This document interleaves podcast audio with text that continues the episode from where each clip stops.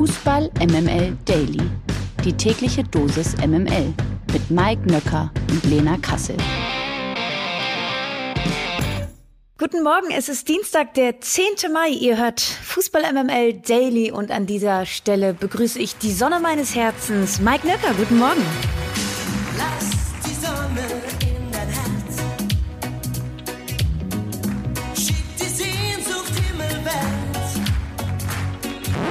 Ach, du bist so reizend. Guten Morgen alle, guten Morgen Lena.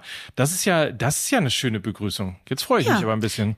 Du, ähm, jetzt äh, gerade scheint mir die Sonne so in meinen Rücken und scheint auf dein prachtvolles Gesicht. Und dann ja. dachte ich mir, ähm, es könnte auch einfach dein Gesicht sein, was mir also entgegenstrahlt. Und so dachte ich, dass du die Sonne meines Herzens bist. Nichts ist ja schöner als die Morgensonne. Insofern äh, fangen wir einfach mal mit diesen warmen Gefühlen an und steigen ein in den Dienstag zum Fußball MML Daily. Die MML Gerüchteküche. Dieses Seufzen aller BVB-Fans hat man gestern tatsächlich hören können. The Athletic meldet, Erling Haaland steht kurz vorm Wechsel zu Manchester City. Noch in dieser Woche soll es bekannt gegeben werden. Da sind, äh, ich glaube, viele, viele Steine vom Herzen gefallen, dass das Drama endlich ein Ende hat. Und wenn ich da so richtig in die Fanseele rein gehorcht habe beim BVB, sind jetzt wirklich alle froh, wenn das endlich vorbei ist. Ja, es war ja, am Ende oder jetzt schon seit längerem einfach nur noch ein nerviges Thema. Es hat komplett abgelenkt von allem, vom Verein. Und da sind wir uns dann eigentlich auch alle wieder mal einig, dass äh, kein Spieler größer als der Verein sein sollte. Und ich glaube, das ist ein Paradebeispiel dafür, dass das äh, möglicherweise passiert ist. Und von daher kann ich da allen BVB-Fans ähm, wirklich vielleicht einfach nur gratulieren, dass die Posse endlich weg ist. Noch ein Gerücht haben wir und da stellt sich bei mir ja die Frage als älterer äh, Mitbewohner äh, dieses Planetens, ist denn eigentlich das Artikel-Liken oder das Insta-Liken oder den Tweet-Liken, ist das das neue per SMS Schluss machen oder in diesem Fall, also ja, ist ja auch ein Schluss machen und zwar mit den anderen. Ja, du spielst ähm, auf Folgendes an, denn der Sportjournalist Fabrizio Romano veröffentlichte auf seinem Instagram-Account, da ist er ja sehr aktiv unterwegs, ein Bild von Karim Adeyemi und berichtet eben, dass Spieler und die Vereine sich grundsätzlich über seinen BVB-Wechsel einig sind. Und was haben da die wirklich sehr wachen Augen von Mike Nöcker gesehen? Der Instagram-Account des Spielers, also der von Karim Adeyemi, drückte bei dem Beitrag den Gefällt mir-Button. Hm, so, so. Mhm. Fairerweise muss man natürlich dazu sagen, dass nicht meine wachsamen Augen das gesehen haben. Meine wachsamen Augen haben nur gesehen, dass wachsame Augen das im Internet gesehen haben. Aber lange Rede, kurzer Sinn. Also, das sind die beiden Gerüchte. Es steht wohl kurz bevor Karim Adeyemi von RB Salzburg zu Borussia Dortmund und Erling Haaland von Borussia Dortmund zu Manchester City. Die Fußball MML Presseschau. MML Presseschau. So, das ist jetzt äh, schon eine ältere Meldung, aber wir haben gedacht, wir diskutieren mal darüber, vielleicht ja auch mit euch, wenn ihr Lust habt, irgendwie uns zu diesem Thema zu schreiben. Es geht um das Thema Free TV und Bundesliga. Die DFL, das habt ihr sicher gelesen, plant nämlich verstärkt ins Free TV zurückzugehen. Aktuell ist das ja relativ kompliziert. Man ist irgendwie so halb bei Sat 1 und ein bisschen am Samstag voll bei Sky und dann am Freitag ist man irgendwie bei The Zone und wo gucken wir eigentlich die Relegationsspiele? So, das hat glaube ich, auch ein bisschen zur Distanzierung geführt. Auf jeden Fall eine Strategiearbeitsgruppe um Donata Hopfen, die DFL-Chefin und Bayern-Vorstand Jan Christian Dresen hat jetzt aber eben das Thema Free TV ins Spiel gedacht. Und wir dachten, ich bringe mal Lena Kassel ins Spiel und horch mal, was sie so darüber denkt. Also die Zerstückelung ist ja eine ist ja die eine Sache. Die ist natürlich hochgradig nervig und man weiß gar nicht mehr, wo man jetzt schauen soll und wann, wo, was, wie läuft. Also wahnsinnig kompliziert und in dieser schnelllebigen Welt haben die allerwenigsten Bock, sich noch damit zu beschäftigen, dann, äh, dann noch irgendwie zu gucken, wo sie jetzt dieses Fußballspiel schauen können. Äh, in England ist es ja zum Beispiel so, dass sich die Fußballrechte da auf zwei Sender, BT und Sky eben beschränken. Das ist nicht äh, minder günstig, aber es sind eben nur zwei Sender. Und da komme ich dann eben zum anderen Punkt. Also für mich hat die Entwicklung der Pay-TV-Angebote mittlerweile wirklich etwas Blasenartiges bekommen. Und diese Blase ist mittlerweile so aufgepumpt, dass sie wirklich kurz vorm Platzen droht. Und ich glaube, das hat einfach die DFL rund um Donata Hopfen eben auch langsam gecheckt, weil viele da einfach nicht mehr mitmachen wollen. Jüngstes Beispiel eben die Verdopplung des Preises von The Zone von 15 auf jetzt 30 Euro. Und ich kann nur von mir sprechen. Ich zahle mittlerweile 70 Euro im Monat, um Fußball schauen zu können. Und das das zieht eben den Slogan Fußball ist für alle da wirklich ins Lächerliche, denn gerade die jungen Leute, ja, die sich ja immer weiter vom Fußball entfernen, das ist eine, eine Entwicklung, die wir alle mitbekommen, können sich 70 Euro dann mal eben so im Monat natürlich nicht leisten. Fußball konsumieren wird also für ein Ding für Besserverdienende, ist durchweg durchkapitalisiert und ich bin der Meinung, das muss reguliert werden und das wird der Markt ganz sicherlich nicht von alleine tun, denn die profitieren ja davon, sondern das ist dann eben zum Beispiel eine Sache der DFL, die ja eben die Rechte verkauft und dass da anscheinend ein Umdenken stattfindet für eben diese neue Rechtevergabe. Das finde ich ein durchweg sehr, sehr, sehr gutes Zeichen. Und ein zweiter Aspekt, woran ich noch gedacht habe, ist, ich glaube, ins Zentrum sollten dann auch vermehrt die Online-Rechte rücken, noch nicht mal die TV-Rechte. Denn gerade für die öffentlich-rechtlichen Sender, die ja wirklich sehr gut aufgestellt sind, wenn wir mal ihre Mediatheken anschauen, sie sollten sich wirklich vehement darum bemühen, diese neuen Online-Rechte zu bekommen, dann das würde ihn, also ich würde sagen, es wäre eine Win-Win-Situation, denn die öffentlich-rechtlichen würden wieder eine junge Zuschauerschaft eventuell bekommen, denn die gucken kein klassisches Fernsehen mehr.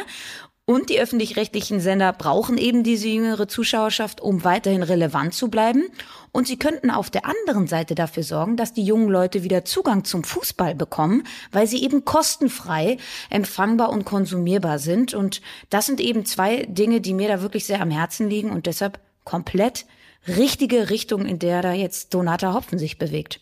Ich möchte dir ein bisschen widersprechen in dem Punkt, dass äh, der Markt Dinge nicht regelt. Das tut er ja im Prinzip gerade, denn dadurch, dass äh, allein bei der letzten rechte Ausschreibung die DFL eben weniger Geld eingenommen hat als bei dieser und auch befürchten muss, dass das zur Saison 25, 26 auch so wieder der Fall sein wird, ist ja der Grund, warum man eben diese Strategiearbeitsgruppe ins Leben gerufen hat. Interessanterweise übrigens wieder unter Beteiligung von äh, dem FC Bayern. Jan-Christian Dresen, der Bayern-Vorstand, ist dabei, nachdem ja auch, auch der FC Bayern war, der uns dieses ganze Schlamassel erst eingebrockt hat, als man damals zur EU gegangen ist und sich für die No Single Buyer Rule ausgesprochen hat, also dass nicht ein einzige Plattform alle Rechte an der Live-Übertragung der Bundesliga halten darf, äh, ist ein Werk von Karl-Heinz Rummenigge daran nur noch mal kurz dran gedacht. Ansonsten ist natürlich völlig richtig, die totale Ver Zerstückelung zwischen The Zone, Sky, zwischen RTL, RTL Plus, Amazon Prime, wieder The Zone und so weiter und so fort. Man hat ja in der Tat den Überblick ein wenig ähm, verloren. Aber mal schauen, wo die Reise hingeht. Ich kann das schon verstehen, dass man ähm, sich wünscht, dass viele Dinge ähm, wieder im frei empfangbaren Fernsehen sind. Ich finde nicht, dass man Recht darauf hat, zumal interessanterweise Sky bessere Quoten hat im Pay TV als die Sportschau bei der ARD äh, im Free TV, zumindest war das am letzten und vorletzten Wochenende so. Also äh, so oder so, es ist ein sehr, sehr langes Thema, man kann sehr, sehr lange darüber diskutieren. Ähm, ich bin also ein bisschen geteilter Meinung, kann aber deine Sichtweise, Lena, total verstehen. Und wie gesagt, diskutiert es gerne, schreibt uns, äh, mal gucken, was so über die Woche an Briefen mit reingekommen sind. Wir haben ja ein bisschen Zeit, dadurch, äh, dass in dieser Woche nichts Internationales stattfindet, können wir diese Diskussion vielleicht noch ein bisschen hier weiter in den Podcast mit euch zusammen hineintragen. MML International. Die umstrittene Champions League Reform erhitzt, guess what, mal wieder die Gemüter. Das internationale Bündnis Fan Supporters Europe hat sich in einem offenen Brief nochmals klar gegen die ab 2024 geplante Reform der Königsklasse ausgesprochen. Im Gegensatz zu Vereinen und Funktionären sei die Position der Anhänger auch einheitlich, schrieb das internationale Fanbündnis gestern in einem offenen Brief an die UEFA. Als Gründe für ihre Haltung führten die Fans den überfüllten Spielkalender Terminkalender, die Qualifikationskriterien sowie mangelnde Solidarität an. Letztendlich wird ihre Entscheidung den Fußball für eine Generation prägen und sich auf jede Liga, jeden Verein, jeden Spieler und jeden Fan in Europa auswirken. Das war ein Zitat. Und ähm, beim äh, unterzeichneten Schreiben in Richtung UEFA haben sie eben genau das so erklärt. Es geht darum, sich um ernste Angelegenheiten zu kümmern und nicht um jugendliche Tagträume von verlängerten Halbzeitshows, wochenlangen Endspielen und ähnlichen Super Bowl Abklatsch spielen. Und vielleicht, Mike, äh, macht es an dieser Stelle nochmal ganz kurz Sinn, ähm, diese Champions League Reform ähm, nochmal kurz ins Gedächtnis zu holen. Also, wenn wir das mal runterbrechen, bedeutet das mehr Spiele, mehr Clubs und natürlich mehr Geld. Also 36 statt bisher 32 Teams. Das bedeutet 10 statt 6 Spieltage. Das bedeutet 100 Spiele zusätzlich mehr. Das bedeutet, alle 36 Teams spielen vor dem Achtelfinale in einer Tabelle. Es gibt keine Gruppen mehr. Die besten acht Teams der Gesamttabelle erreichen dann das Achtelfinale. Und im Achtelfinale tragen sie das in einer Playoff-Runde aus um die anderen acht Plätze im Achtelfinale auszutragen. Und danach soll es dann bis zum Finale weitergehen wie bisher. Und Mike, eine andere Sache erhitzt auch noch die Gemüter, die sogenannte Wildcard. Was hat es damit auf sich? Ja, das ist speziell, das ist interessant, speziell angedacht äh, für im Grunde genommen renommierte Clubs. Also wenn jetzt beispielsweise die Bayern äh, in der ersten Runde scheitern, was nie passieren wird oder so, dann kann man hergehen und sagen, Mensch, die Bayern haben aber schon irgendwie ein paar Mal gewonnen und sind ein renommierter Club. Eigentlich hätten wir die auch gerne dabei. Äh, also dürfen sie sich auf diesem Wege eben in die Champions League integrieren. Also die sportliche Qualifikation haben sie eigentlich verpasst. Und über eine Wildcard dürfen sie rein. Das sorgt natürlich für Unmut. Wildcards untergraben die Integrität des Wettbewerbs, schrieben unter anderem die Bayern-Anhänger am Sonntag auf ein Banner. Die sehen das nämlich so, wie man das sehen sollte. Wenn man sich nicht qualifiziert, ist man auch nicht dabei. Also es gibt sozusagen einen Fünf-Jahres-Koeffizienten. Ich habe mir die Liste mal angeguckt. Ähm, da ist ähm, aktuell auf dem ersten Platz Bayern München, dann Manchester City, FC Liverpool, FC Chelsea, Real Madrid und so weiter und so fort. Und es geht eben darum, dass dieser Beschluss vorsieht, wenn sich jetzt, sag ich mal, der FC Bayern München, du hast es ja angeführt, in der Bundesliga nur eben Tabellenfünfter wird, dürfte der FC Bayern München trotzdem mitspielen, da der Club im Fünfjahreskoeffizienten gut platziert ist, wie wir gerade gehört haben, auf Platz eins. Es ist sozusagen ein Rettungsnetz für große Clubs also und der Beschluss sieht eben vor einen Zugang für zwei Clubs pro Saison auf Grundlage von historischen Ergebnissen vor. Sprich, wer in seiner nationalen Liga die Champions League verpasst und nur in der Europa League oder der Conference League gelandet ist, soll trotzdem in der Champions League spielen und das entwertet natürlich ein Stück weit die nationalen Ligen. Ja, also das Fanbündnis spricht sich gegen eben diese Qualifikation über den Koeffizienten aus und teilte in diesem Aufruf zum Schutz des europäischen Sportmodells mit, dass dieses auch auf der Qualifikation für europäische Wettbewerbe durch Erfolg im eigenen Land beruhe und eben nicht nur aufgrund historischer Ergebnisse. Und die Frage, die ich mir gestellt habe nach dieser Champions League Reform, Mike, ist, ähm, was haben wir denn jetzt davon? Also was hat jetzt mal, wir beide sind Fußballfans, was haben wir denn jetzt davon? Also wo ist denn die gute Intention dahinter? Ich habe ja zu eingangs gesagt, okay, für die UEFA macht das Ganze Sinn, mehr Spiele, mehr Clubs, mehr Werbeplattformen, mehr Geld. Aber was haben wir denn davon? Ja, nix. So. Nein, das ist doch der Punkt. Also wir erleben es doch Jahr für Jahr selber und wir haben es jetzt gerade noch mal erlebt. Dieses fantastische, diese fantastischen Europapokalabende, die wir sowohl in der Champions League ohne deutsche Beteiligung als auch natürlich in der Euroleague mit deutscher Beteiligung gesehen haben. Die sind ja nur erst entstanden dadurch, dass es eine KO-Phase gegeben hat und das ist ja wirklich irgendwie dann die Crunch-Time, wenn es wirklich darum geht, dass Vereine ein ausscheiden können. Das heißt zum Beispiel die Champions League ist zum sehr sehr großen Teil erst wirklich ab dem Viertelfinale so spannend, dass man irgendwie mitfiebert, dass man denkt, ach, heute bleibe ich auf keinen Fall äh, irgendwo in der Kneipe oder sonst wo, sondern ich muss nach Hause äh, und muss dieses Spiel gucken. Das hast du nur in der K.O.-Phase. Und wenn wir halt eben mehr Gruppenphase haben, dann bedeutet das mehr Langeweile auf eine gewisse Art und Weise, viel, viel mehr Clubs, die mit drin sind. Das bedeutet auch viel, viel mehr kleine Clubs. Das ist für die kleinen Clubs super, dass sie auch mit reinkommen können, ohne Frage. Und zugegebenermaßen auch ein bisschen sozusagen eine arrogante Haltung gegenüber äh, dem Fußball, wenn man das sozusagen immer nur von den Top-Clubs heraus sieht. Aber nichtsdestotrotz, für das Gesamtprodukt ist es natürlich planbarer, es ist austauschbarer, die Ergebnisse werden diese vier, fünf 6-0-Spiele sein, die wir sonst nur kennen, wenn der Hamburger Sportverein beim FC Bayern München spielt. Und äh, dementsprechend ist das, glaube ich, irgendwie als Fan nicht besonders attraktiv. Deswegen kann ich das Engagement verstehen. Es kommt, glaube ich, leider ein bisschen zu spät, weil 2024 geht's ja schon los. Und ich sag mal, die Diskussion um die Super League kam, glaube ich, zum für die UEFA bestmöglichen Zeitpunkt. Denn damit hat sie genau das hier, dieses eigentlich furchtbare Reformpaket der Champions League beziehungsweise des Europapokals eben ja übertüncht und man hat quasi durch die Hintertür dieses eben entscheiden können, ohne dass es da großen Ärger gegeben hat, weil es eben so viel Getöse um die Super League gegeben hat. Aber das ist ja ganz spannend, weil das Ding ist, der eigentliche Prozess dieser Reform fing 2019 an.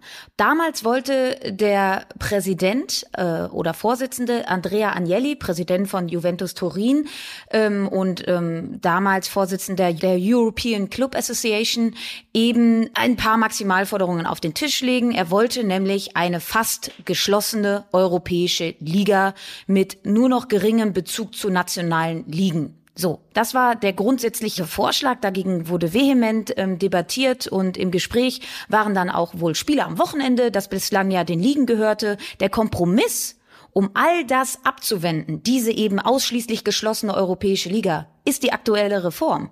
Glücklich, und jetzt wird wirklich die Spitze vom Eisberg, glücklich waren damit aber auch einige der ganz großen Clubs offensichtlich nicht. Und in der Nacht vor dem Beschluss dieser Reform gründeten diese zwölf Clubs die Super League. So, die ja dann aber nur 48 Stunden anhielt, ja, und dann eben Geschichte war. Aber das war quasi so der Weg zu dieser Reform. Also eigentlich geschlossene europäische Liga. Dann war diese aktuelle Reform sag ich mal, der Kompromiss. Dann haben sich aber die ganz großen Clubs eben offensichtlich immer noch nicht damit abgefunden, wollten eben diese Super League machen. Und äh, da sind wir jetzt. Toll. Da sind wir jetzt und freuen uns auf noch mehr Spiele. Naja, also weiter protestieren, kann ich nur sagen. Was macht eigentlich ja, was macht eigentlich Nuri Sahin? Ich würde mal sagen, der wirbt und wirbt und wirbt um seine große Liebe Borussia Dortmund. Er ist ja im Moment Trainer, hat ja als Spieler aufgehört bei Sport. Die waren mehr oder weniger abstiegsbedroht und kurz vor Saisonende liegt er jetzt als Trainer auf dem, vom Ex-Club übrigens von Lukas Podolski, auf Platz neun. Aber er macht keinen Hehl daraus. Borussia Dortmund ist das Ziel seiner Seitenlinienträume. Ja, und äh, übrigens äh, bei Antalyaspor auch noch hospitiert hat ein anderer Ex-Borusse, nämlich Marcel Schmelzer. Ähm, ein paar haben sicherlich das Bild von den beiden gesehen, also eine richtig schöne Geschichte. Ähm, ich weiß nicht, wie es dir geht, Mike, aber ich hatte immer das Gefühl, dass Nuri Shahin eher so ein introvertierter Typ ist auf dem Platz. Also ich habe ihn eben irgendwie so wahrgenommen. Natürlich ein sehr, sehr guter Fußballer mit einer hohen Vereinsidentifikation für Borussia Dortmund, aber so rein vom Naturell her kann ich mir Nuri Sahin jetzt nicht unbedingt als Trainer an der Seitenlinie vom BVB vorstellen, wo sie ja immer in Richtung Jürgen Klopp schielen, der ja nun mal wirklich das Gegenteil von introvertiert ist. Also. Ja, das ist äh, das da ist Fluch und Segen zugleich, was das Thema Jürgen Klopp angeht, weil äh, wahrscheinlich in 15 Jahren werden sie ihn noch äh, an seiner Emotionalität messen und äh, an dem, was er bei Borussia Dortmund verbracht hat. Ich bin mal sehr gespannt. Also Nuri Sahin auf jeden Fall einer meiner Lieblingsspieler bei Borussia Dortmund, habe sogar ein Trikot äh, mit seinem Namen drauf geflockt. Also insofern habe ich immer große Zuneigung zu Sahin gehabt und ähm, würde mich einfach freuen. Der Junge gehört natürlich zum BVB in die BVB-Familie. Jetzt ist auch Schmelle noch mit dabei. Also das ist doch ein Traumduo. Also mehr Romantik geht doch eigentlich gar nicht. Also mal gucken, was so in drei bis fünf Jahren bei Borussia Dortmund passiert, wer da wohl an der Seitenlinie steht. Warum nicht? Cheftrainer Nui Shahin und Co-Trainer Marcel Schmelzer. Ich finde, es klingt toll. Traumduo, Romantik. Mike, warum muss ich denn gerade an uns beide denken? Ach, das ist sehr schön. Wollen wir genauso enden? Ja, Wollen wir, ich- mit viel so, Liebe. Oder? Ja, Das war wieder schön. absolut. Ich gehe jetzt mal und mache eine neue Folge Fußball MML klar.